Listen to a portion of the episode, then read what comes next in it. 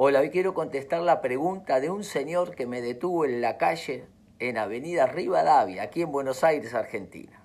Y durante varios minutos, insistentemente, trató de convencerme del fundamento de su negativismo.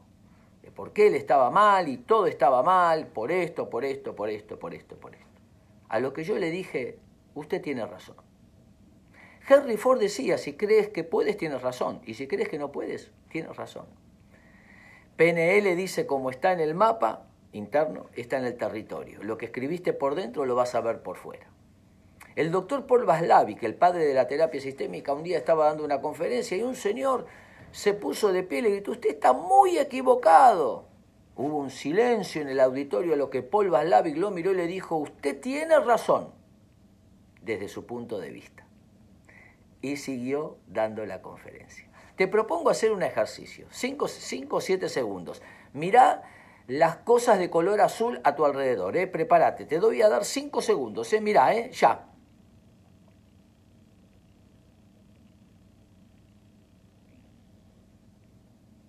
Muy bien, nombrame tres cosas verdes. Eh, cuando nos enfocamos, nuestra percepción es selectiva, en una opción, dejamos de ver la otra. Imagínate que tenés que viajar 500 kilómetros para ir a la costa por un camino que nunca fuiste y tenés que detenerte para comer. Primera opción, yo declaro que hay un restaurante. Yo sé que hay un restaurante. Va manejando y no hay ningún restaurante. ¿Cómo se llama eso?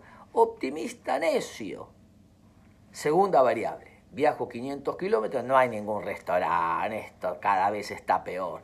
Vas manejando y no hay ningún restaurante para comer. ¿Cómo se llama eso? Negativo con razón necio, porque te quedaste sin comer.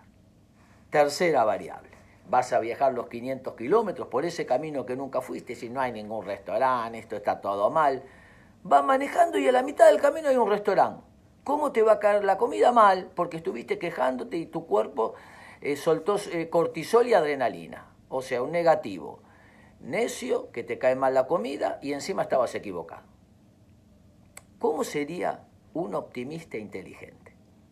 Tenés que viajar 500 kilómetros, yo sé que hay un restaurante. Yo estoy seguro que hay un restaurante. Pensás en positivo. Yo estoy convencido que hay un restaurante. Y si no hay, por las dudas me llevo este sándwich. Planificaste escenario positivo y negativo. Lo aprendí de un trapecista, un amigo, que le pregunté, ¿cómo es tu profesión? Y él me dijo, Bernardo, yo vuelo por los aires y yo estoy seguro que me va a ir bien, pero por las dudas pongo la red. Eso es ser optimista inteligente.